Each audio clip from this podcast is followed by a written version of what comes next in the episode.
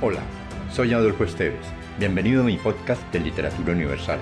Acá encontrarás, entre otros, poesía, poemas, ensayos, mitos, leyendas y novelas. Relájate, atrévete y déjate llevar por el mundo de la imaginación y los sueños.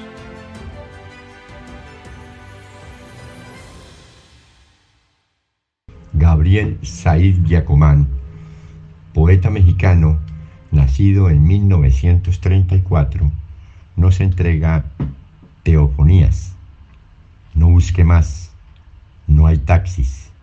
Piensas que va a llegar, avanzas, retrocedes, te angustias, desesperas. Acéptalo por fin, no hay taxis. ¿Y quién ha visto un taxi?